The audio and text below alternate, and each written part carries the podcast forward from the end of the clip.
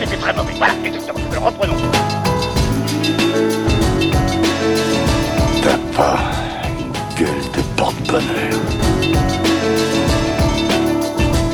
Vous savez, les avis, c'est comme les trous du cul. Tout le monde en a un. Bienvenue tout le monde à After Eight, épisode 80. After Eight est le talk show qui déconstruit la pop culture. On y parle de tout. Ciné, comics, séries, bouquins. Et aujourd'hui, on va parler d'un film et puis plus globalement de toute la carrière du réalisateur puisqu'il s'agit de Us de Jordan Peele. On avait déjà plutôt bien aimé Get Out. Oui, c'était nous. Alors du coup, on remet le couvert avec Us.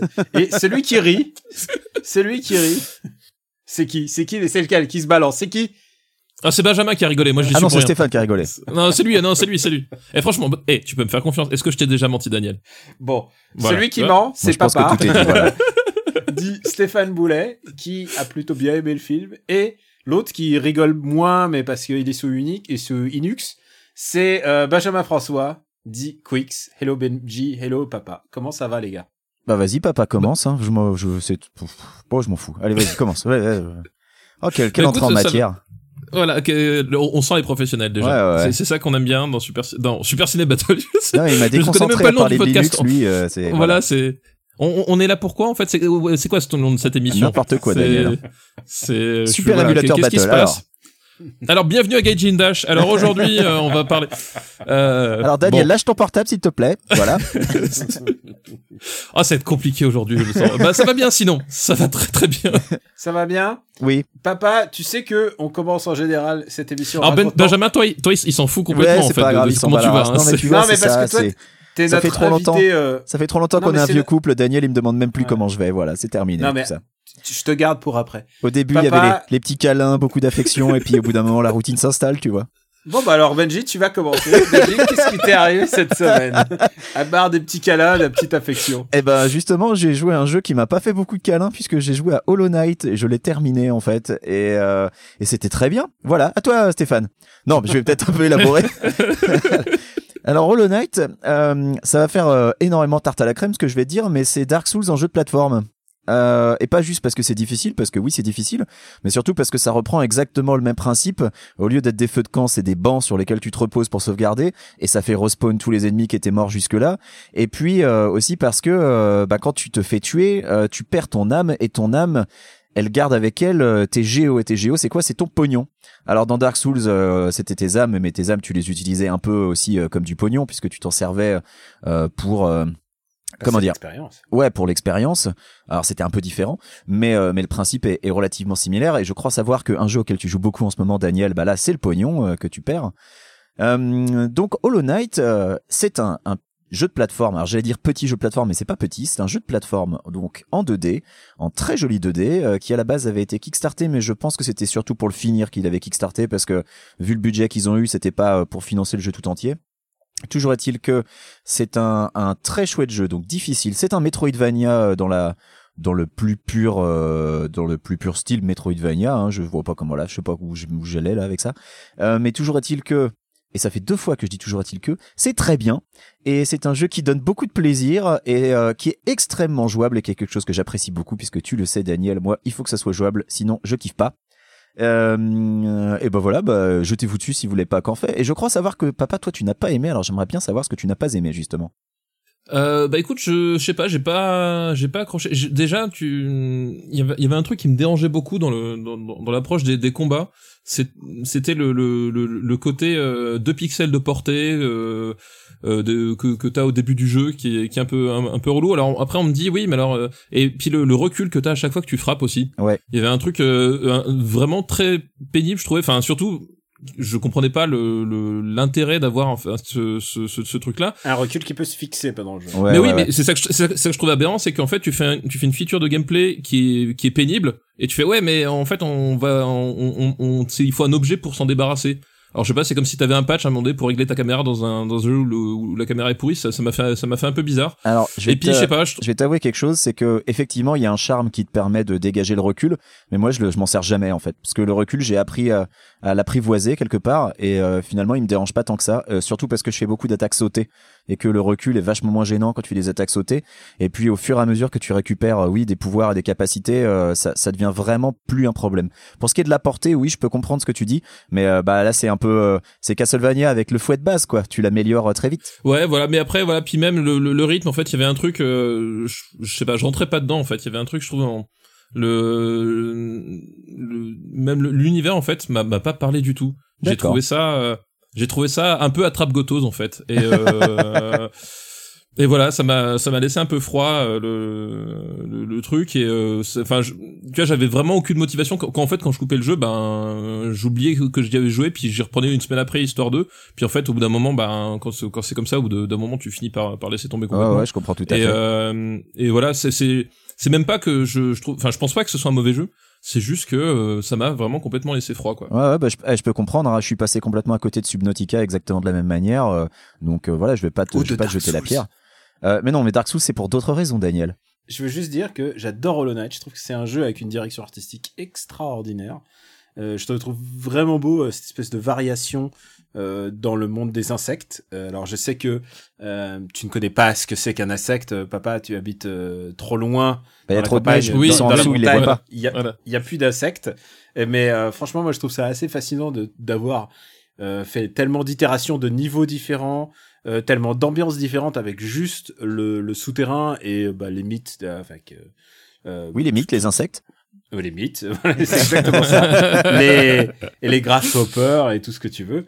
Euh, je trouve qu'en plus, ce jeu a été magnifié en, en sortant sur Switch. Euh, c'est comme on dit. euh, ah oui, Hollow je l'ai fait sur Hollow- Switch, je confirme. Qu'est-ce qu'il est chouette sur l'écran de la Switch? Hollow Knight, mais sur Switch. C'est vraiment. euh, Ouais, il y a un- vraiment un côté magique. Et moi, je suis plus très fan des Metroidvania. Et celui-là m'a un peu réconcilié avec la formule parce que euh, parce que il y avait une espèce d'ambiance, une espèce de de beauté dans les dans les décors, dans les bruitages. Euh, et en plus, ils l'ont fait genre ils étaient trois pour le faire.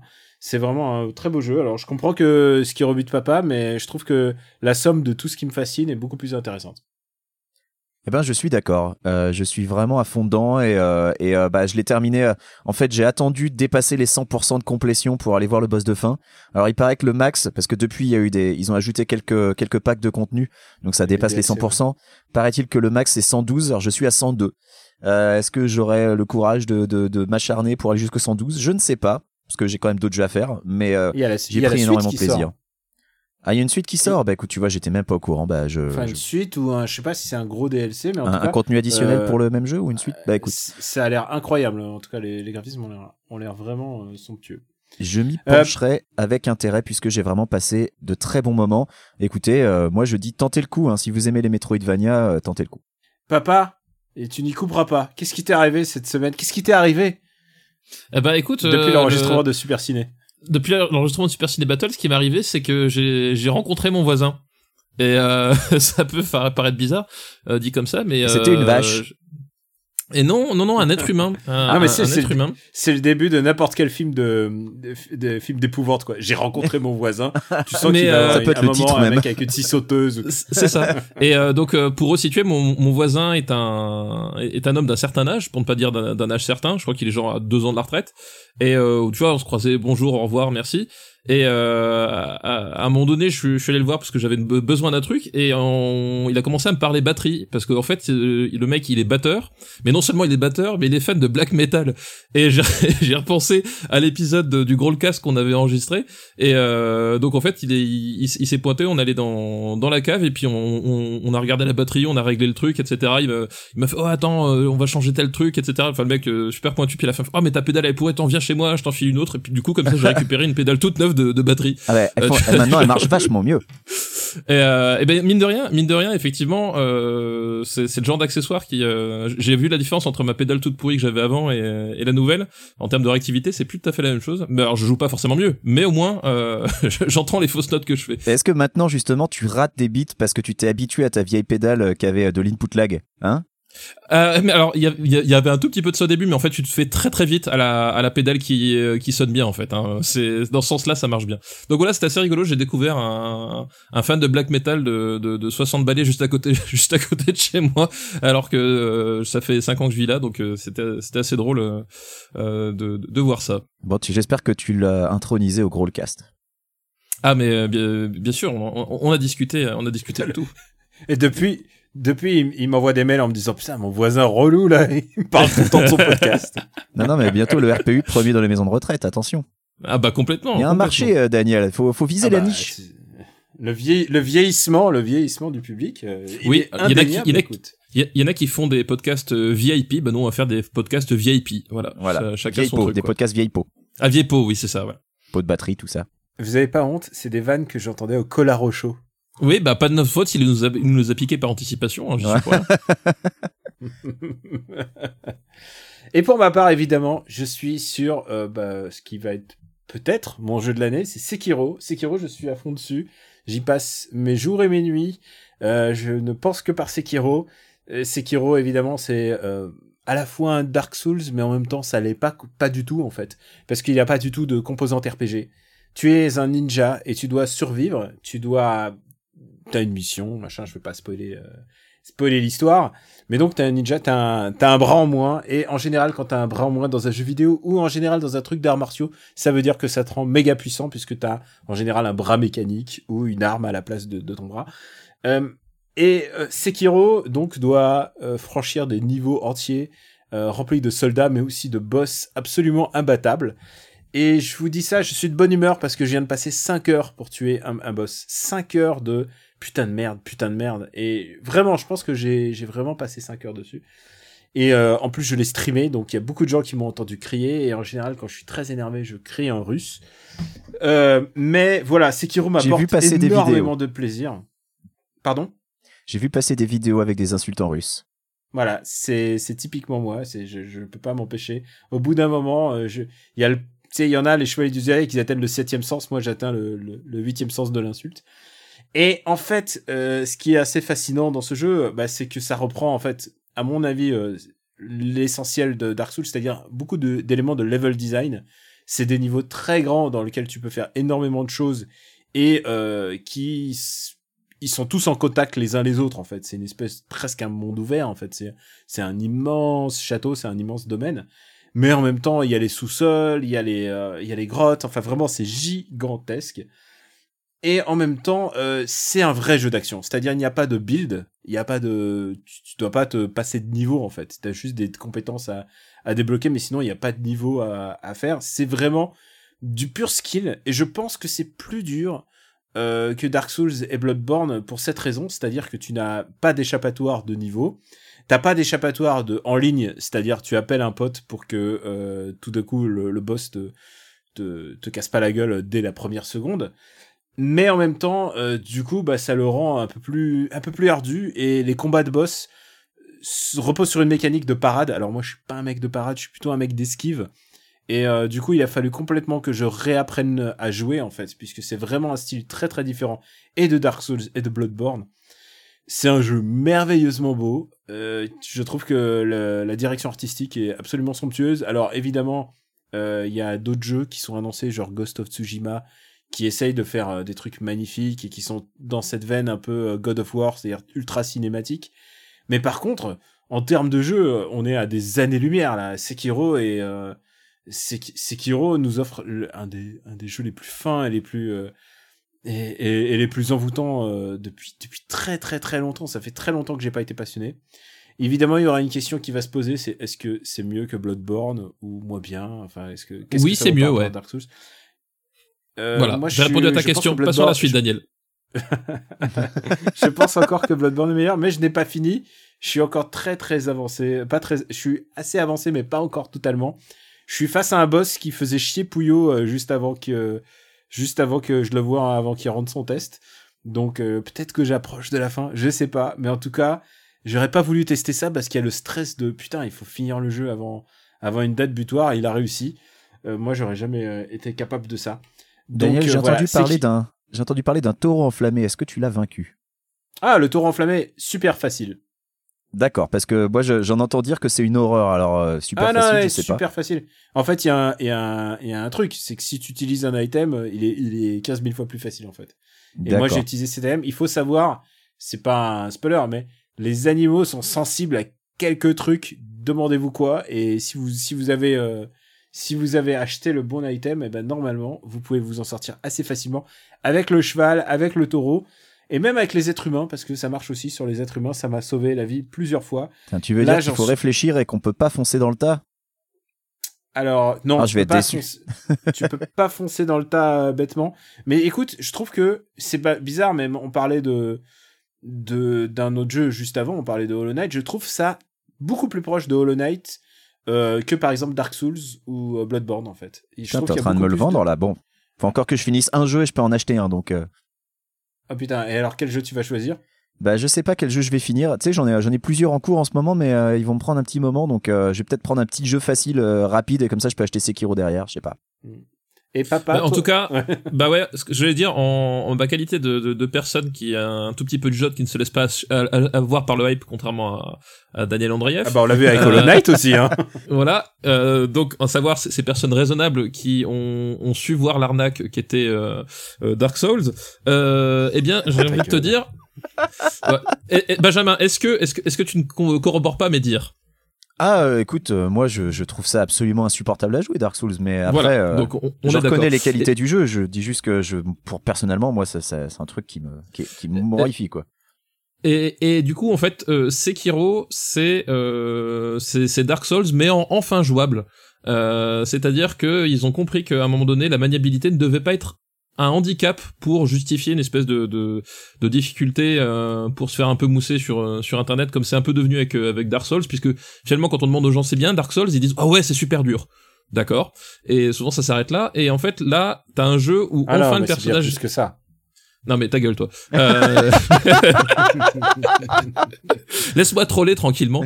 Non mais le, le, le, le- vrai le vrai truc euh, qui, qui qui qui qui marque dans Sekiro quand tu quand tu viens de Dark Souls, c'est que effectivement enfin enfin enfin il y a un côté euh, j'arrête de me battre contre le contre le personnage et contre la maniabilité. Ouais. Enfin, c'est plus le Euro Truck Simulator avec une épée, quoi. C'est ça. Enfin, le personnage répond vraiment au doigt et à l'œil. Euh, tu, tu as vraiment conscience que quand t'as merdé, c'est pas parce que t'as t'as pas euh, t'as pas tenu compte de l'input lag de 4 secondes entre le moment où t'appuies et ton coup, etc. Euh, et vraiment, t'as un code, t'as une réactivité qui qui est là et qui fait qui fait plaisir. La caméra est vraiment mieux. Par contre, il y a toujours des trucs. Genre, en fait, si tu veux, le, le, le principe, c'est que les, les ennemis ont une garde que tu dois épuiser pour leur donner un coup fatal, en fait.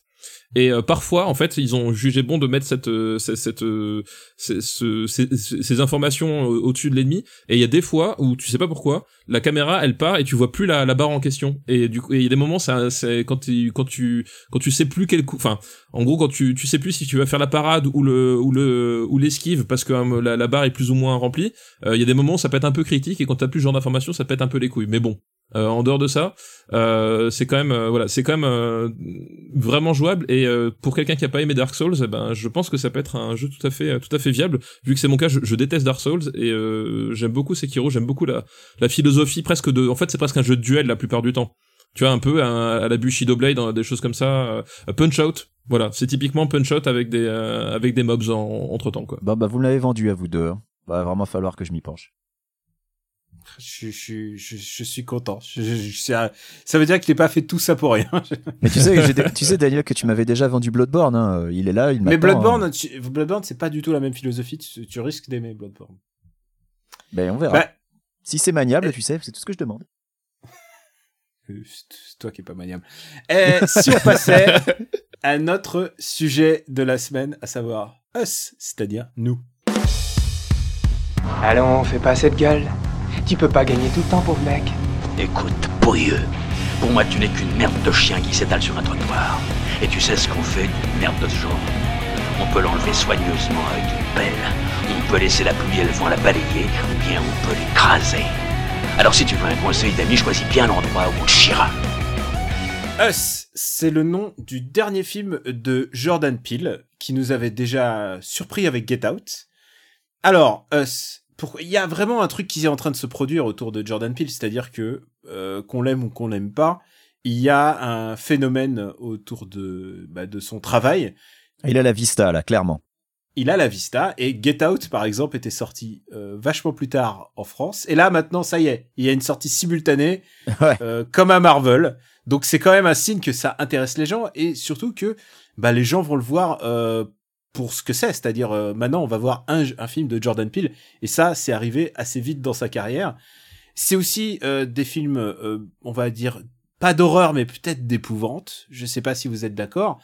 Et euh, c'est des films qui ont toujours un espèce de thème global qui dépasse souvent le cadre du film d'horreur, comme c'est souvent le cas, euh, on- papa le dit souvent dans, dans Super Ciné Battle, avec le film d'horreur, c'est un, quand même un style de cinéma avec lequel on peut euh, raconter pas mal de choses. Alors qu'est-ce que ça raconte Oui, ouais, com- ouais, complètement. Ce que je veux dire, c'est que euh, ça dépasse le cadre du film d'horreur. En fait, c'est, euh, c'est- j'ai envie de dire, en fait, c'est le propos du film d'horreur que de que de dépasser son cadre. En fait, euh, tous les grands films d'horreur, Ah, du bon film d'horreur, ouais.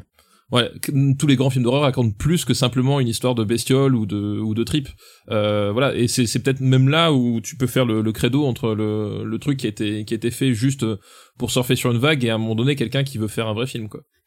Et là, ça nous raconte l'histoire d'Adélaïde, une euh, mère de famille qui part en vacances à la plage avec ses enfants. Cette mère de famille a eu quand même, euh, et son mari, cette mère de famille a eu un événement traumatique dans son enfance qui, qui n'est pas expliqué, mais au fur et à mesure, on va voir que euh, les événements vont être en train de se reproduire jusqu'à ce que se produisent des événements très bizarres au pas de leur porte. Et je crois que c'est tout ce qu'on peut dire sans spoiler. Voilà, ça va être dur de pas parler du film sans spoiler, donc comme d'habitude, on va prévenir quand on se mettra à spoiler. Non, je Euh, pense qu'on peut déjà s'y mettre maintenant. en Ouais, fait, tu penses qu'on que- on démarre Bah, spoiler d'abord, maintenant non, non, non, on va pas Déjà- enlever le, déjà, le voilà. spoiler warning. On va juste savoir sur quel pied danser. Euh, Benji, est-ce que tu as aimé le film? Alors j'ai bien aimé le film que j'ai trouvé plus maîtrisé que Get Out, mais je préfère Get Out Euh, et euh, et notamment à cause de la fin de Us. C'est pour ça que je peux pas en parler sans spoiler. C'est ça le problème. Mais je trouve que le film est globalement mieux maîtrisé, avec un meilleur rythme. Il n'y a pas euh, d'interruption euh, comme dans Get Out où tu vois t'avais quasiment euh, euh, un film dans le film avec son pote de la TSA euh, euh, qui enquêtait de son côté, qui partait à la police et qui en gros était euh, l'intermède blague. Euh, c'était euh, lui qui euh, assurait un petit peu euh, tout ce qui était le, le comique du film. Et t'avais l'impression de, de regarder un, un autre truc. Et c'était un des problèmes de Get Out. Là euh, c'est vachement mieux intégré il y a, y a pas euh, toutes ces coupures euh, et donc euh, c'est mis au service d'un récit qui est beaucoup plus fluide au final et euh, beaucoup plus cohérent. Euh, maintenant, euh, j'ai oui euh, des soucis avec la fin, donc c'est pour ça que je vais je vais laisser euh, papa parler maintenant et on reviendra sur mes soucis euh, quand on sera en full spoiler. Bah écoute, Benjamin, t'as as dit beaucoup de choses. Effectivement, je, je trouve Get Out, euh, je trouve Us euh, plus maîtrisé que, que Get Out en termes de voilà de, de, de mise en scène, euh, même en même en termes voilà de d'utilisation de, du, du cinéma et de et du propos. Euh, moi, par contre, je trouve la fin vraiment réussie, euh, mais on en reparlera. euh, qui était un, un des points noirs pour moi de, de Get Out. En fait, c'était euh, c'était le, le c'était sa, sa toute fin, enfin vraiment ses dernières secondes. C'était pas grand chose, mais bon voilà. Après voilà, effectivement, il y avait les mêmes, j'avais les mêmes soucis avec Get Out, c'est-à-dire les intermèdes comiques qui semblaient être tirés d'un autre film. Je trouvais ça dommage. Là, t'as toujours de l'humour parce que finalement, on reste euh, euh, chez Jordan Peele. Hein, faut pas l'oublier, Jordan Peele quand même, euh, qui est un, un comique de, un, comique à la base. en tout cas, une majorité de sa carrière, c'est une carrière comique. Donc t'as toujours de l'humour, sauf que cette fois-ci, contrairement à Get Out, c'est vraiment imbriqué dans les personnages, dans le flux principal, et surtout c'est un humour que je trouve beaucoup plus cynique finalement dans Us que dans que dans Get Out. T'as vraiment des des touches d'humour très très cyniques dans le film qui voilà qui sont qui sont moins euh, moins gag en fait, moins gaguesques que euh, que les, les les les pastilles dans dans Get Out. Et euh, moi j'ai donc du coup j'ai vraiment adoré euh, Us. C'est enfin c'est c'est la confirmation euh, de Jordan Peele en tant que vrai conteur de l'horreur et euh, et euh, je pense que euh, sans trop m'avancer, je pense que ça va être quelqu'un qui s'il continue sur cette lancée va devenir un vrai grand nom de l'horreur euh, au sens euh, au sens large. Et puis pour ce qui est de l'humour, comme tu le dis, c'est mieux, c'est Ah. mieux imbriqué parce que les deux, les deux facteurs d'humour quelque part, c'est c'est Gabe, le mari d'Adélaïde, et puis euh, c'est euh, la famille euh, le- de, de leurs Oui. amis euh, euh, dont j'ai oublié les noms, les Tyler, voilà la famille Tyler, qui eux aussi sont marrants parce qu'ils sont euh, assez, assez caricaturaux. Et pour ma part, euh, bah écoute, j'ai j'ai beaucoup aimé en fait. Euh, j'ai trouvé ça que c'est un film. D'abord, j'ai beaucoup ri. C'est un film très drôle en fait. Je trouve qu'il y a beaucoup d'apartés comiques comme tu disais. Euh, je trouve que Winston Duke, euh, dans le rôle euh, du, du père, du patriarche, De qui se fait ouais. marcher dessus tout le temps, c'est très malin de la part euh, bah, de, bah, de de Jordan Peele d'avoir inversé euh, le prisme et d'avoir mis Lupita Nyong'o comme vraiment c'est elle la, la c'est elle qui prend le devant de la famille, c'est elle qui prend les décisions et et elle prend les commandes alors que son son son mari est vraiment euh, bah il est euh, pas au-dessus de tout mais c'est-à-dire il- c'est un peu le tocard c'est la c'est vraiment le le sidekick comique presque à ce niveau-là Allez, ce qui est très bizarre parce qu'il est très grand très baraqué vous l'avez sans doute vu dans le rôle de M'Baku dans dans Black Panther donc c'est c'est vraiment il est utilisé à contre-emploi absolu Ouais, complètement. il y a un truc qu'on peut il y a un truc qu'on peut dire avec Jordan Peele aussi, c'est que euh, il a, bah, c'est ça aussi, c'est qu'il a une bonne utilisation des, des comédiens. Je trouve que tous les comédiens euh, dans les deux films que j'ai j'ai vus de lui, ils sont toujours bien utilisés. Il a vraiment un truc pour euh, les mettre en confiance et les mettre dans des bonnes situations où ils ils expriment quelque chose d'intéressant. Et là, on peut pas révéler euh, exactement tout ce que les comédiens expriment parce qu'il y a une part de mystère. Mais euh, ce que Lumpi- euh, Nyong'o et les enfants aussi ont à jouer est absolument génial. Je trouve que les enfants, je- on gueule souvent sur les rôles, les rôles des enfants au cinéma parce que souvent ils ont l'air euh, plus On malins. gueule. Non, euh, tu gueules souvent parce que tu n'aimes pas les enfants. c'est vrai, c'est vrai, c'est surtout moi. C'est vrai, je, je j'arrive pas à apprécier leur travail à la juste valeur, peut-être. Mais en tout cas, il y a clairement un truc avec euh, Jordan Peele, c'est-à-dire que d'abord, euh, c'est un vrai producteur d'images. Je trouve que le film est, est- celui-là est plus beau que le précédent. Ah, il y a des sublime. moments euh, vraiment, il y a des vraiment très intéressants. euh, la, la photo est vraiment mieux. Euh, et puis euh, il y a un truc, ne serait-ce que dans dans les envies de production, c'est la même équipe de production que Get Out, mais aussi que Black Landsman. Donc il y a y un y a un signe qui trompe trompe pas. Et je suis assez content en fait de voir des gens qui ont envie de faire des films d'horreur après qu'on les aime ou qu'on les aime pas. Pour moi, il y a aucune ambiguïté. Autant Get Out est pas un film d'horreur, autant celui-là, euh, il ne sort pas sur les deux genres. C'est vraiment un film un film d'horreur avec des petits moments où t'as peur, des petits moments de, de portes qui claquent et de choses comme ça. Mais euh, je, je l'ai pas trouvé très effrayant. Mais par contre, pour moi, il, il, C'est un film d'ambiance, je trouve, plus que ça. il épouse, ouais, un peu de ça. Il épouse complètement le, le genre. Il te et, met dans le euh, malaise très vite, en fait, et tu t'en ouais. sors pas, quoi. Et euh, après, je pense que à partir de maintenant, on ne peut que spoiler parce que euh, il faut qu'on parle de des performances des acteurs et donc à partir de là, euh, vous passez tout de suite à nos recos si vous voulez. Euh, je trouve que la, les, les doubles performances sont extraordinaires en fait. Euh, oui, bah effectivement, bah on, on a euh, quand même au, au, au centre du casting euh, Lupita Nyong'o, euh, Nyong'o, pardon, euh, qui est vraiment épatante et qui est vraiment épatante dans bah, dans son double, dans son dans son rôle de double et et je trouve que justement c'est toute ça, bah, toute cette thématique du du double est, est assez est à la fois assez assez comment dire ancré dans une certaine tradition du, cinéma d'horreur. Et à la fois il y a un truc assez assez nouveau qui qui émerge dans sa façon de l'utiliser dans son euh, même dans sa sa façon de construire en fait le, le- cette espèce de de mythologie euh, petit à petit. Parce qu'on on l'a dit et on, ça on le voyait dans la bande annonce c'est à dire que le film démarre comme un home invasion et dans la bande annonce en fait tu ne vois que ça euh, que cet aspect fait, ouais. de, de d'home invasion euh, sauf qu'à un moment donné euh, arrivé à- un peu un peu avant la moitié du, du film euh, ça bifurque ça part sur un truc qui ben qui qui qui qui pas à rien à voir parce qu'on on reste quand, voilà mais qui, qui est- qui est différent ça prend une ampleur qui est complètement différente et le récit euh, le récit les doubles et puis la leur façon de de- d'interagir euh, tout se- en fait tout se décuple et et, et c'est assez c'est assez marrant de voir comment euh, Jordan Peele euh, construit son film comme vraiment un c'était déjà le cas dans, dans Get Out hein. il y avait vraiment un côté euh, un côté puzzle les, pièces qui s'emboîtent euh, au fur et à mesure les unes des autres et puis tel détail qui va qui va ressurgir à- un peu plus tard dans le film et qui va avoir une autre importance etc et là c'est, là c'est vraiment décuplé et on arrive sur un sur un sur un truc qui qui est vraiment beaucoup plus ambitieux que son simple postulat tout en euh, et c'est peut-être là où je trouve que c'est plus plus fin que que Get Out tout en restant euh, sur quelque chose de sur un film que tu peux peut-être apprécier sans même euh, voir le, le fond. Parce que Get Out en fait le bah tout son tout son discours sur le sur le racisme il, il te saute un peu au visage. Enfin t'es vraiment obligé de le, le voir. Enfin c'est c'est le cœur du, du film. Euh, alors que Ah bah, là vraiment tout le ouais. Oui, voilà, c'est vraiment, enfin, c'est vraiment sans ambiguïté. Alors que là, Us, euh, bah déjà, ça parle pas, euh, ça parle pas spécifiquement de racisme. C'est sur un spectre beaucoup plus large. Et surtout, euh, t'as un côté, euh, tout s'imbrique et le film va euh, va en fait va avoir un fond un vrai fond politique qui va ben cette fois-ci s'étendre à la classe euh, à la classe bourgeoise américaine. Euh, mais en même temps va va pas le dire comme dans comme dans Get Out et à ce côté. Euh, voilà on va t'emmener on va t'imbriquer à travers l'ambiance. Moi je trouve le, le travail sur l'ambiance vraiment complètement fou.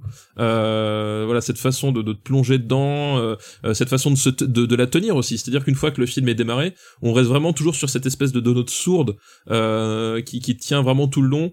Il y a des idées visuelles euh, extraordinaires enfin le le combat de fin sur euh, I Got Five on It euh, chorégraphié et, et monté avec le la, séance de ballet visuellement je trouve ça extraordinaire. Je trouve ça super bien fait et ça ça a un vrai sens pour l'histoire. Enfin a vraiment voilà c'est pour ça que je pense que Jordan Peele pour moi ça a, vraiment là éclaté en tant que réalisateur. C'est qu'on on est vraiment sur un type qui qui est pas dans les effets de manche. Il est vraiment sur un truc. Oui esthétiquement c'est super réussi la, la, la, la, photo est super réussie mais en même temps euh, il y a une il y a une portée il y a une vraie visée enfin tout s'imbrique euh, pour euh, pour vraiment donner du, du corps à son film. Et euh, voilà enfin moi j'étais j'étais assez de voir ce qu'il ce qu'il avait réussi ce qu'il réussissait à faire avec ce film là quoi. Euh, J'ai cependant un tout petit souci avec les films de Jordan Peele, et c'était déjà un petit peu le cas à la fin, et puisqu'on est en full spoiler, c'est qu'il y a toujours un moment, c'est le dernier acte, et c'est le moment où la caméra, euh, la, la caméra se fixe sur un personnage pendant 5 minutes, et il va tout expliquer. Et euh, Merci. j'ai- beaucoup de problèmes avec cette scène. J'ai pas toujours besoin de ça. Euh, et là, il le fait de manière genre vraiment genre la caméra se pose et elle fait ça quoi. Euh, je suis je suis pas ouf de ça. Ouais, et si je peux même encore plus élaborer là-dessus, euh, mon problème que j'ai avec cette scène, c'est que cette scène n'a aucun sens à cause du twist final où tu découvres qu'en fait, c'est pas Adélaïde, mais c'est son double depuis le début. Alors quel besoin elle avait de tout lui raconter vu qu'elle sait tout? Puisque dans la salle de classe, elles sont que toutes les deux. Alors ça sert à quoi toute cette scène d'exposition où elle raconte tout? L'autre, elle sait, c'était elle. Donc je, je suis vachement emmerdé par cette scène parce ça que peut ça peut s'expliquer hein, le sentiment Alors, moi, ouais. refoulé, l'hypnose. moi, euh, moi, moi Ah, justement, y a, il y a- moi, je, moi, c'est, c'est, je trouve que justement, il y a, il y a une justification là-dedans, euh, et c'est pour ça que je- moi j'aime beaucoup la, la, la toute fin, c'est qu'en fait, c'est une, c'est une fin à double tiroir, c'est-à-dire que t'as la révélation que c'était, euh, c'était le double depuis le début, euh, sauf qu'en fait, d'un point de vue, euh, d'un point de vue histoire, en fait, ça apporte rien, c'est-à-dire que euh, ça Alors, change rien à ce, à ce qu'a vécu les personnages. Alors ça apporte Mais- un truc quand même, je trouve. Ça apporte un truc puisque ça explique pourquoi elle s'acharne pour faire disparaître les doubles de sa famille. C'est en quelque sorte pour supprimer les preuves, quoi. Pour éviter Mais- que, que ça se découvre qu'elle aussi est un double à la base. Mais pour moi, justement, le, le- le sens de cette fin-là, et c'est c'est même le sens du film euh, en lui-même, c'est que euh, finalement, le fait que ce soit Adélaïde ou son double, justement, c'est ça qui ne change rien. C'est-à-dire que la nature profonde des personnages, la nature des... Alors je sais plus comment ils s'appellent, c'est les connectés ou les liés, je sais plus. Euh, Ah, c'est The Tethered en anglais, donc je saurais pas dire euh, comment c'est en ça veut dire en français. lié ou connecté. Ouais, voilà.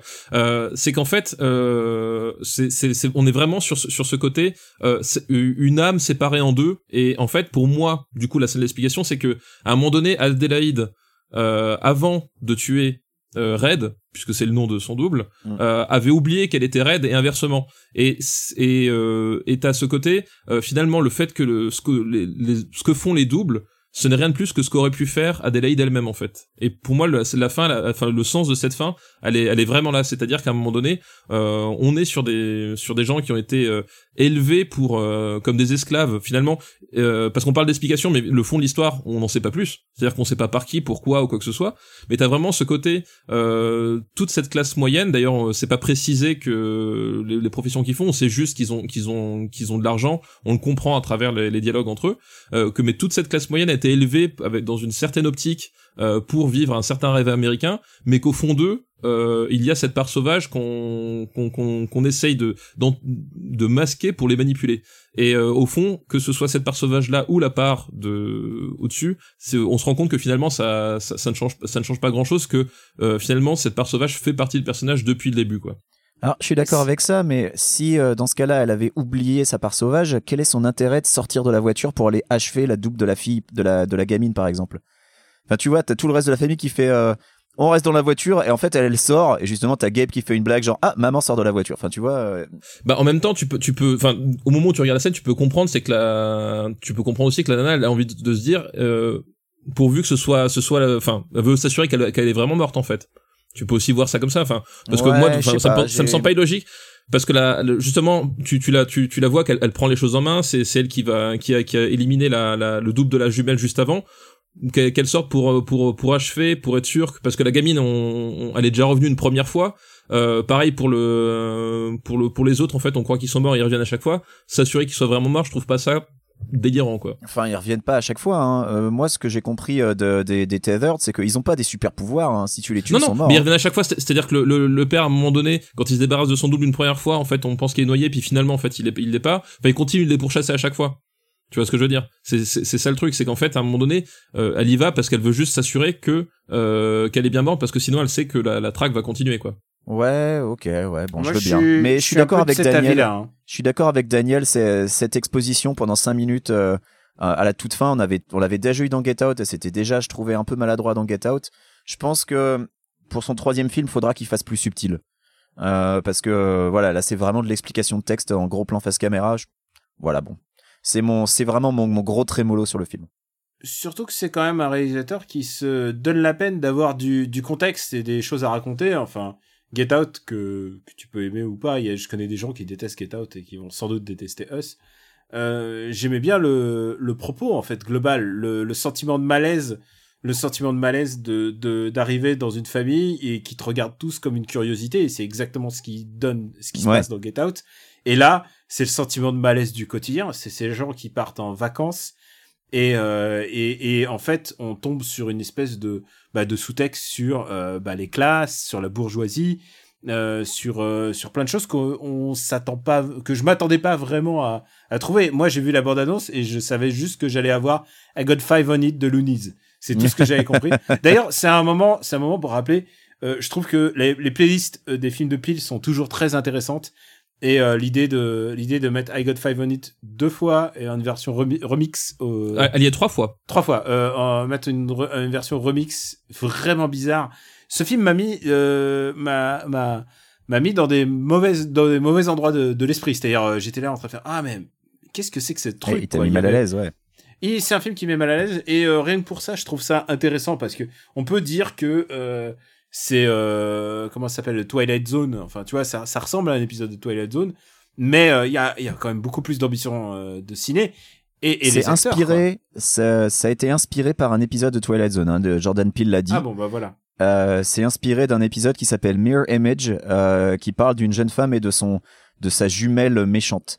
Euh, et puis c'est pas une surprise puisque euh, Jordan Peele, euh, il est producteur exécutif du reboot de Twilight Zone, voilà. Ouais, il est le showrunner en fait maintenant. Ah bon bah voilà la boucle est bouclée Donc la boucle est bouclée, ouais. Et là, il a la vista, hein. il, il relance la, la Twilight Zone là à la télévision américaine. Mais en tout cas, euh, Us va, va cartonner et franchement, c'est ça qu'il faut faire. Hein. faut faire des films d'horreur. Ça coûte pas trop cher et tu, tu décuples ta mise de départ. Alors, je sais pas vous, mais euh, j'ai vu euh, avant le film euh, des bonnes annonces pour des films d'horreur à venir et il y a des trucs ça ça ça, ça a pas l'air fameux. Hein. Enfin, tu sens Non, que t'as des ouais, gens qui se que- jettent dans la brèche là. Pa- Parce que tu, enfin Daniel, tu dis ça, mais effectivement, enfin c'est euh, c'est l'histoire du film d'horreur euh, d'une manière générale. oui, C'est-à-dire que les plus le gros film d'horreur- trucs, le rentable, c'est voilà. voilà, le- ces gros trucs rentables. Enfin, il y a, il y a eu, il y a eu tout un tas de cycles. euh, quand Carpenter a sorti euh, Halloween, bah d'un seul coup les slashers, t'en avais, t'en as bouffé pendant toutes les années 80. Euh, quand à un moment donné, euh, il y a eu, euh, il y a eu Saw qui est sorti, bon bah du- d'un seul coup on avait de torture porn à toutes les sauces. Voilà, enfin c'est le, euh, c'est le, le cycle éternel du, du cinéma de genre. Mais ce qui a, moi ce que je trouve génial, c'est qu'avec Jordan, Jordan Peele, c'est que déjà il s'inscrit euh, il s'inscrit pas dans la dans la continuité du film d'horreur moderne en fait. Euh, tous les trucs genre Escape Game là qui, qui est en train de sortir enfin tous les trucs comme ça euh, euh, il est pas du tout là dedans il, il revient enfin il, il, il, brode un cinéma qui euh, qui est presque rétrograde en fait à certains certains certaines à certains égards parce que on est sur un film d'ambiance pure euh, sur un film voilà qui qui qui qui essaie de tenir vraiment sur sur des trucs sur, sur sur des trucs assez sourds etc on est on est sur un type qui, qui prend le temps de faire des enfin on n'a pas on a parlé de la photo mais la, parlons de la composition du cadre. Il y a des plans qui sont euh, extraordinaires enfin extraordinaires en termes de sens. Euh, comme ce plan là sur le sur euh, sur euh, Adélaïde et Red sur le la surface de la table vitrée qui se craquelle. Voilà Ah oui. t'as des t'as des idées visuelles comme ça genre tout le temps et qui et, et il arrive à, fa- à, à faire des trucs comme comme ça, c'est-à-dire très fort visuellement, euh, sans, euh, enfin, en leur donnant la vraie valeur, c'est-à-dire sans insister dessus, parce que c'est aussi le, le, problème de, de beaucoup de réalisateurs. Ouais, sans en euh, rajouter des caisses, exactement. Ouais. Voilà, ouais, parce qu'on peut dire, voilà, par exemple, Michael Bay, il a, il a, il a un certain œil pour la composition. Le problème, c'est qu'il ne sait pas utiliser ses plans une fois qu'il a fait la composition. Et en, et en fait, t'as un milliard de plans euh, à la composition super travaillés à la seconde, et au final, ben, ça fait de la bouillie. Euh, voilà, pour prendre un exemple vraiment très euh, très caricatural, mais euh, assez juste à mon sens. Là, Jordan Peele, voilà, il sait quand, enfin, il sait vraiment doser son image, quand donner de la valeur aux plans, quand les utiliser, et surtout, et à chaque fois, il a, il a en, en vue ce, ce, ce côté, oui, qu'est-ce que je suis en train de raconter, voilà, qu'est-ce que, quelle est cette portion de, de, de, de- du miroir que, que nous sommes en fait, voilà, c'est le us. D'ailleurs, lors de la promo, Jordan Peele prononce US. Euh, et non pas us c'est c'est euh, c'est évidemment pas une, une faute de prononciation. Euh, voilà il y a à chaque fois vraiment une voilà une vraie vista globale du film euh, sur, euh, sur à, à peu près tous les niveaux visuels euh, et je trouve ça enfin voilà c'est vraiment un truc et effectivement qui, qui qui qui est génial il pourrait il pourrait il a, il a le talent en fait vraiment pour euh, passer sur une narration quasiment exclusivement visuelle il a plus forcément besoin de de raconter euh, face caméra c'est peut-être la concession qu'il fait un peu au au film d'horreur euh, au film d'horreur moderne mais je pense que c'est un truc qui va enfin voilà il a vraiment les armes pour faire un pour faire un truc euh, de, de, de très très haut niveau pour la suite quoi Moi, j'ai deux questions pour vous, les gars. Vas-y. Alors, la première, c'est est-ce que après le film, euh, vous avez été pris d'une irrépressible envie de chercher Jérémy 1111 sur Google pour savoir ce que ça disait? Euh, bah, moi, je connaissais. alors, fut un temps, j'ai eu un projet qui était lié à la Bible, donc je connais euh, les, les chants de Jérémie. Donc, tu connais le, tu connais le verset par cœur. Alors, papa, je Non, ne sais pas, pas- si tu l'as cherché. Pas par cœur, mais, mais je connais les versets et je connais aussi cette chanson de Brassens qui dit, et à chaque fois que j'entends les chants de Jérémie, c'est pas besoin d'être Jérémie pour deviner le sort qui m'est promis. Oui, Et tout donc, à fait. voilà. Voilà. Donc Jérémy, c'est pas vraiment les trucs les plus optimistes. Hein. Et donc Quand 1111, je- Ouais, quand ça j'ai vu dit Jérémie texto. 11, j'ai fait, ah ouais, ok, d'accord. Jérémy 1111, ça dit texto. C'est pourquoi ainsi parle l'Éternel. Voici, je vais faire venir sur eux des malheurs dont ils ne pourront se délivrer. Ils crieront vers moi et je ne les écouterai pas. Donc en gros, c'était euh, l'apocalypse qui était promis à Jérusalem euh, si, euh, bah, si euh, Jérémie les- annonce, annonce la destruction de Jérusalem Voilà. une nouvelle fois, euh, parce que euh, les, les, les idoles. à cause des fausses idoles.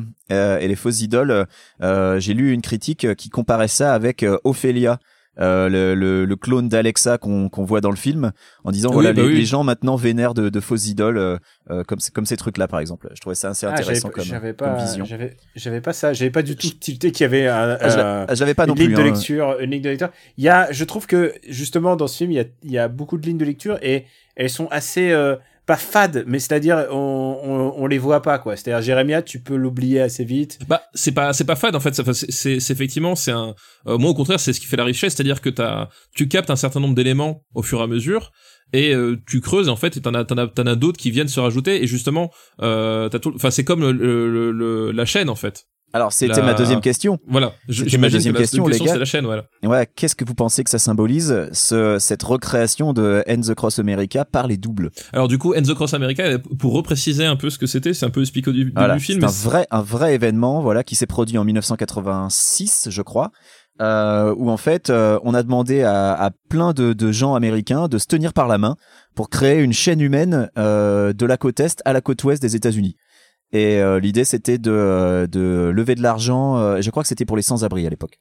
Ah mais moi je, je connaissais, je Voilà, ne et- savais pas que ça a vraiment existé en fait. Ah, ça a vraiment existé, c'est un vrai truc. euh, J'en ai parlé avec ma femme, elle m'a dit ouais, je me rappelle, euh, ça s'est vraiment produit. Alors dans les régions les plus rurales, il y avait des trous dans la chaîne, hein, mais globalement, il y a tellement de gens qui ont participé que en fait, si tu si tu cumules le nombre de gens qui ont participé et que tu fais une règle de 3 avec la distance, c'est comme si la chaîne elle avait été continue tout du long en fait. Ouais, parce que j'ai j'ai vu c'est c'est euh, plus euh, plus de 6 millions et demi de personnes hein, en fait qui avaient participé fait, ouais. au final hein, euh, au final à ça. Bah du ouais voilà justement bah, cette chaîne là en fait euh, à mon- euh, qu'est-ce que ça peut vouloir dire? C'est euh, enfin pour moi je l'ai vu comme justement cette euh, ce- cette espèce de de de de de de, preuve que le ce soulèvement preuve qu'on existe en fait. Enfin c'est ce qu'ils disent. D'ailleurs à un moment donné on voulait on voulait à un moment donné prouver que euh, faire un, un pas une déclaration mais euh, se, se, se faire entendre. Et c'est c'est vraiment ce côté là c'est à un moment donné on reprend possession de euh, on reprend possession nous-mêmes nous qui étions destinés à n'être que des êtres sans âme quoi Je trouve qu'on a été trop positif. Et alors, euh, pour je vais, je vais, je vais faire une petite critique. Ça m'a pas du tout donné envie d'aller sur la plage de Santa Cruz. À la plage de Santa Cruz, mon gars, si, si j'y passe, Ah euh, bah, écoute, j'esquive. J'y suis jamais allé, mais euh, peut-être, je sais pas, par curiosité, j'irais bien voir quand même. C'est pas très loin en plus, donc. euh, Eh, ça se trouve, avec un peu de chance, tu vas voir Winston Duke avec son bateau. Et je pense que, Qui, qui tourne Ouais. vers la gauche. eh, franchement, franchement, euh, Winston Duke sur un, sur un bateau, ça je- peut devenir je une web série. préférerais sans voir le, le bateau de son pote euh, qui s'appelle le, le Biotch. Le ouais. le Biotch, j'avais trouvé ça très très bon. Putain, j'avais même pas regardé. Hum, est-ce que juste un tout dernier truc, parce que je sais pas s'ils avaient encore des choses à dire, mais juste un tout dernier truc, papa, est-ce que tu as noté que euh, au tout début, quand t'as Adélaïde enfant qui regarde la télé, euh, Black Flag? Ah non. alors non, le t-shirt Black Flag, ça c'était dur à Il- louper. Il Mais y a euh, deux t-shirts Black Flag dans le film. mais euh, surtout quand elle regarde la télé et que tu vois la pub pour Ends Across America, sur la gauche il y a des VHS et il y a notamment une VHS des Goonies, mais surtout il y a une VHS de Chud, C-H-U-D, dont Oui. on a parlé dans le Growlcast épisode dont on 2. a parlé dont on a parlé dans le gros cast e- exactement mais c'est ça le, le, le truc formidable c'est que euh, tu, tu vois que Jo- Jordan Peele euh, c'est un type c'est un vrai amateur d'horreur en fait. Enfin c'est un vrai amateur 100% et c'est un bah de toute façon en fait quand on quand tu regardes les sketchs de, de Key and Peele en fait euh, il y a y a des sketchs sur le cinéma d'horreur et tu vois déjà que le, le mec il a, il a il a une vraie lecture du genre. Euh, un de mes préférés c'est quand ils sont dans la salle de cinéma tous les deux je sais pas si vous le connaissez et euh, ils se mettent à pourrir la séance en disant ouais euh, génial ce plan il était trop bien la première fois qu'on l'a vu. Ouais dans Nosferatu. Voilà. et, et, euh, et tu vois que ce, ce, ce type là et tu mais tu le vois dans sa mise en scène effectivement t'as, t'as, t'as, t'as- tu, tu dis t'as la VHS de, de Chud mais ça m'étonne pas c'est vraiment un type qui a- aime le ce, ce genre là qui aime le, le cinéma des années 70 80 euh, et, ça se voit dans sa mise en scène enfin il y a des il y a une réappro- une vraie réappropriation de, de, de certains grands noms de, du cinéma d'horreur et euh, c'est passionnant à voir quoi Le bois ne rend pas les coups. After Eight est un titre trompeur parce qu'à la fin, on balance nos recommandations. Et honneur à papa. Ah bah oui, honneur à moi évidemment. Bah j'espère.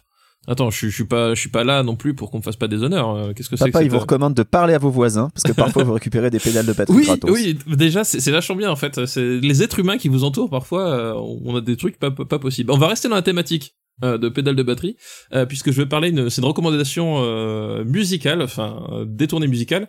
C'est une euh, une série, enfin une micro série en fait de trois épisodes euh, produite par euh, BBC4, euh, qui en fait euh, s'appelle Guitar, Drum and Bass. C'est voilà tout bidon comme euh, comme nom, mais oh, ça le mérite. Et donc en fait ça va se Je vois pas de quoi ça parle. voilà, tu sais à quoi ça parle. Et chaque épisode va se concentrer sur un instrument, donc la guitare, la batterie et la basse, euh, avec un, un, un hôte qui va euh, qui va en fait retracer le le l'hist- l'historique de sa de l'instrument dans la dans la musique populaire actuelle, euh, avec différents intervenants et euh, et avec sa propre sensibilité. Et euh, et c'est vraiment super bien. C'est 50 minutes, euh, ça passe assez vite. Et je recommande particulièrement évidemment le bah, l'épisode qui s'appelle On Drums avec Stuart Copeland. Donc Stuart Copeland évidemment bah, c'est le, le batteur de, de Police euh, qui va va retracer en fait euh, toute euh, l'apparition de la batterie, comment est-ce que comment est-ce que la batterie s'est imposée finalement euh, bah, comme instrument rythmique principal dans, le rock and roll. Et il va avoir euh, différents intervenants, le, batteur des, Doors, il va avoir euh, Taylor Hawkins des Foo Fighters. Euh, avec une séquence assez géniale déjà Taylor Hawkins qui accueille euh, Stuart Copeland avec un t-shirt The Police il fait son fanboy et puis après il passe en revue la, batterie personnelle de Taylor Hawkins et puis il fait ouais euh, ça ça sert à rien ça non plus ça non plus ouais mais ça fait un joli son alors j'aime bien et puis voilà t'as plein de trucs. T'as vraiment un, un, un, kiff de musicien qui est euh, qui est qui est vraiment chouette. Et en même temps enfin t'apprends vraiment des trucs. C'est à dire que c'est c'est assez pédagogique.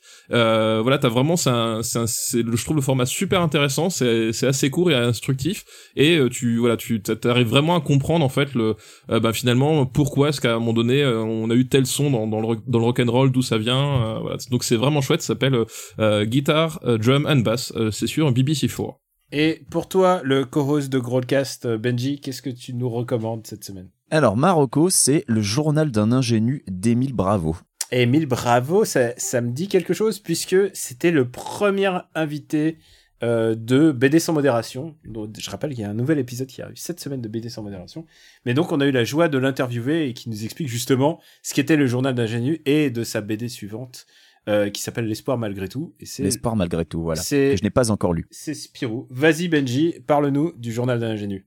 Alors moi à la base, donc le journal d'ingénu, j'en ai entendu parler à la base dans le Cozy Corner. Désolé Daniel, mais euh, a pas de souci, mais euh, on, les, on les salue et écoutez, voilà. écoutez le Cozy Corner. mais Mo- Mogori avait donc euh, parlé du journal d'ingénu, d'un ingénu, et comme tu le, tu l'as, tu l'as si bien dit, c'est une histoire de Spirou. Euh, c'est une histoire de Spirou euh, hors canon. Euh, c'est euh, une sorte de what if, comme on en avait eu avec les Lucky Luke. Et je me rappelle qu'on avait tous les deux recommandé des Lucky Luke. T'avais euh, parlé de celui de Bouzard. euh, Il y avait euh, celui de Mathieu Bonhomme, je crois. Euh, qui d'excellentes bandes dessinées. Le journal d'un ingénu, c'est donc euh, c'est Spirou Begins quoi, c'est Spirou Origins, euh, comme on aime le dire ici. Euh, et Spirou, donc, ça raconte qu'est-ce que faisait Spirou avant d'être Groom, puisque la, dernière édition augmentée du journal d'un ingénu rajoute un chapitre qui présente Spirou à, l'époque quand il est quand il est enfant de cœur. Et puis voilà, des événements font qu'il va devenir Groom. Euh, et donc, euh, Spirou est Groom dans un hôtel, pas n'importe quel hôtel, euh, et euh, pas à n'importe quelle période. Spirou est Groom dans un hôtel de Bruxelles, un hôtel à ses côtés, en 1938, euh, alors que des, pourparlers sont en cours entre des émissaires polonais et un Allemand pour essayer d'éviter la guerre. Et donc, c'est dans ce contexte un peu sombre que se présente le, que se déroule le journal d'un ingénu. Alors, on assiste à la rencontre de Spirou avec Fantasio, euh, qui est un énorme connard, je trouve, dans le journal d'ingénu. Je, je suis un peu surpris que qu'il termine ami au final parce que Fantasio fout vraiment une merde noire. Euh, voilà, je veux pas en révéler trop, euh, mais euh, Spirou découvre aussi euh, l'amour, hein, puisqu'il tombe amoureuse, euh, amoureux, pardon, d'une d'une collègue à lui, mais c'est une collègue. ah, elle a peut-être des petits secrets, des choses à cacher. Enfin, c'est vraiment une super BD. Euh, moi, j'étais vraiment euh, épaté du début à la fin euh, de voir ce que ce qu'Émile Bravo a réussi à faire avec Spirou. Donc voilà, je ne saurais que trop le recommander. Et puis, bah voilà, j'ai la suite. alors la suite va être en plusieurs parties. Et Oui. j'ai le premier album qui bah, arrive bientôt, je l'espère, chez moi, puisque je l'ai commandé. Hein. Je suis obligé de commander mes BD en France, bien sûr. Donc j'ai hâte de lire la suite euh, et puis euh, bah, de voir jusqu'où ça va aller. Je crois qu'il y aura quatre tomes au final, au total. euh, Tu me co- Je confirmes, crois que c'est ça, ouais. Je crois Voilà. qu'il y en a trois ou quatre, ouais. Et c'est euh, c'est vraiment un plan, euh, plan Ouais. quinquennal, quoi. Et c'est mais c'est merveilleux. Et oui, et il s'est passé euh, mais genre euh, 7 ou 8 ans entre la sortie du journal d'ingénu et, euh, et la sortie Ouais. du deuxième. Euh, mais euh, j'espère que pour les trois suivants, voilà, il y aura pas autant de a priori, il y a pas autant de délai, il y a déjà les dates de sortie prévues euh, entre de 2019 à 2020 euh, pour les trois autres donc euh, on devrait avoir la suite voilà assez rapidement. Et, euh, et je précise, euh, non, en fait, j'ai rien précisé, en fait. non, c'est une BD, c'est vraiment une BD que, que j'adore. Et surtout, ce que j'aime bien, c'est qu'elle, elle s'intercale assez bien, en fait, dans le, dans le Spirouverse. C'est-à-dire, elle explique bien pourquoi Spirou est comme ça. Et à la fin, euh, bah, il retombe sur ses pieds, quoi. C'est, Ouais, voilà. C'est un c'est un what if qui pourrait tout à fait servir d'origin story euh, euh, canon quoi. Exactement. Bah pour ma part, euh, moi je vais recommander un bouquin, euh, vu que je, je lis plus beaucoup de romans, et, et donc quand il y a une sortie d'un truc que j'ai lu, euh, je, je, je m'empresse de le recommander, c'est mes seules, mes seules lectures. Euh, je vous recommande un bouquin dont j'avais déjà parlé dans le passé, euh, parce qu'il était à l'époque en VO, et, euh, et c'est un, un crime que ce livre n'existe pas en français, maintenant il est sorti. C'est un livre qui s'appelle Le Diable et Sherlock Holmes en français. Et l'auteur, évidemment, c'est David Gran, dont j'ai souvent parlé ici, puisque c'est l'auteur de La Note américaine et de Lost City of Z. C'est un de mes écrivains préférés. C'est aussi un journaliste, et donc, euh, dans chacune des histoires, il y en a plusieurs contenues dans Le Diable et Sherlock Holmes, c'est des histoires, euh, des enquêtes que David Gran a, a fait. C'est des, c'est vraiment, euh, c'est un recueil de nouvelles, quoi. Et, euh, et en même, il est très documenté et en même temps, il a une manière d'écrire assez, assez somptueuse. Il va au fond du, du projet, du, de, l'enquête à chaque fois. Et sa première enquête, celle qui donne le nom à, à ce recueil, euh, c'est euh, l'histoire d'un meurtre, d'un, d'un meurtre ou d'un assassinat ou d'un suicide, on ne sait pas, d'un fan de d'un fan de Sherlock Holmes, vraiment d'un fan hardcore de Sherlock Holmes. Donc c'est un petit événement dans le monde des des Sherlockophiles et des et des Doyliens, puisqu'il y a une différence entre les fans de Sherlock Holmes et euh, les fans de Conan Doyle. Et, euh, et c'est absolument passionnant et toutes les histoires sont vraiment bien. Donc, si vous avez l'occasion, ça vient de sortir. Euh, ça s'appelle Le Diable et Sherlock Holmes et je crois que c'est aux éditions du Sous-sol. Et donc, c'est traduit par pas mal de traducteurs parce qu'il y a des nouvelles différentes. Mais voilà, c'est vraiment du très très très bonne cam. Si vous aimez Sherlock Holmes, n'hésitez pas. Euh, si vous aimez euh, David Gran, euh, écoutez, vous avez pas Si tort. vous aimez le diable, si, vous... si vous aimez le diable, bon, bon. Mais voilà, c'est vraiment un très très bon bouquin et c'était un crime que ce, ce bouquin ne soit pas sorti en France. C'est maintenant chose faite.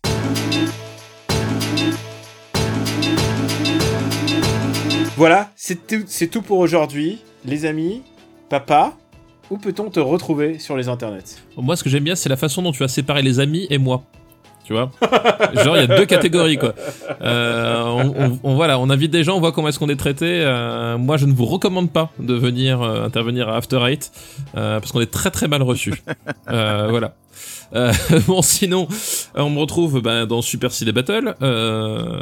Voilà, le Growlcast. Le Growlcast euh, dans, sur, sur Gamecult, euh, sur Twitter, Baby. Et puis, euh, puis voilà, puis après, euh, après euh, dans mon jardin, si, euh, si vous habitez à côté de chez moi et que vous êtes batteur vous voulez me fournir une autre pédale de batterie, parce qu'on en a jamais trop. Ah bah c'est pas mal ça. Écoutez, si vous avez des pédales de batterie pour, euh, pour papa. Non, maintenant t'es équipé. Maintenant, je suis équipé. passer. Maintenant, je suis équipé. Par contre, euh, si vous avez une, une cymbale crash supplémentaire, je suis à la recherche d'une cymbale crash supplémentaire. Voilà, je suis preneur. D'accord. Euh, Benji, où peut-on te retrouver? T'as parlé à ton autre voisin bah, le problème, c'est que lui, son trip, c'est plutôt la chasse, l'autre voisin. Donc euh, voilà, c'est Ah. Un peu, voilà, c'est pas le même. euh, voilà, je, je suis pas sûr qu'on arrive à trouver un terrain d'entente. Son autre voisin, c'est la famille de Get Out, si tu veux. Euh, ben moi, on peut me retrouver dans After Eight sur afterite.fr, dans le Growlcast sur growlcast.fr. Peut-être un jour euh, dans, dans Parle à mon Luc. Vous vous rendez compte que là, je suis en train d'écouter des podcasts donc, qui datent de novembre 2018 et on parlait déjà d'enregistrer euh, le Parle à mon Luc. Ça fait, euh, ça fait 5 mois qu'on parle d'enregistrer. le- Je sais pas, c'était quand qu'on a fait Angela? Ça fait tellement longtemps maintenant. Mais je crois que ça nous a tellement traumatisé que. C'est le traumatisme. Ouais. Complet, ouais. Ouais, ouais, ouais. Ah, faut vraiment qu'on arrive à se caler hein, un moment pour, pour le faire. Euh, ben voilà, et euh, c'est à peu près tout. Et toi, Daniel? Euh, Bah écoute, euh, bah, sur Cult euh, ces derniers temps, euh, puisque j'ai écrit euh, le test de euh, Catherine, mais aussi euh, bah, bah, After Eight, Super Ciné Battle, euh, Parle à mon Luc quand on a le temps de le faire, et surtout BD sans modération, dont le nouvel épisode arrive cette semaine.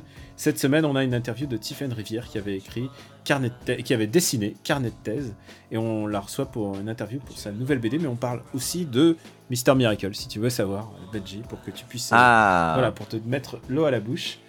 La phrase rituelle, c'est After Eight, disponible sur le site after8.fr. On est aussi disponible sur toutes les applis de podcast. Et si vous utilisez iTunes, soyez cool, allez nous mettre euh, des étoiles et euh, poster un commentaire.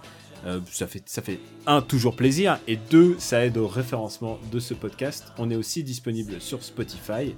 On vous remercie beaucoup et on vous dit à très très bientôt. On vous embrasse. Ciao, bisous Ciao à tous.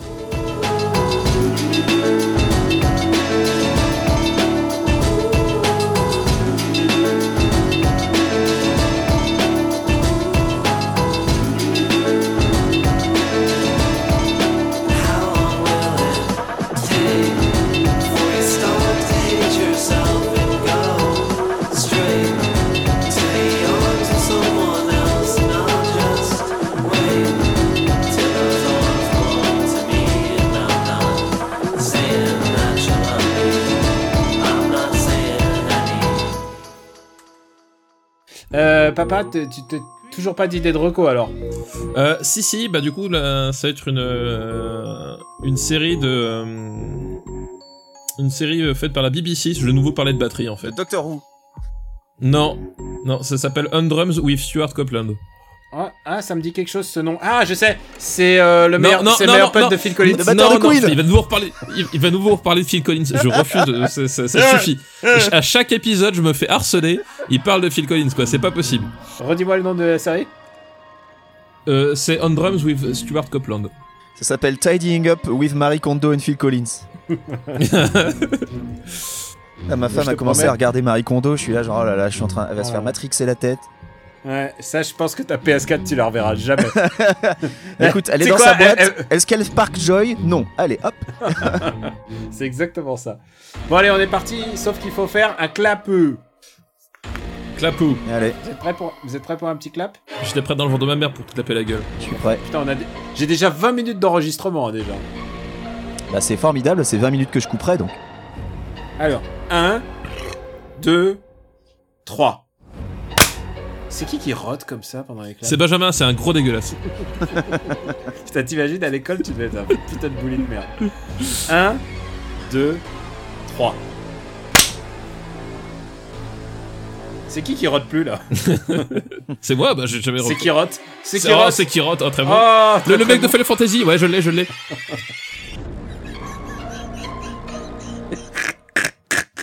1, 2, 3. Une production RPU.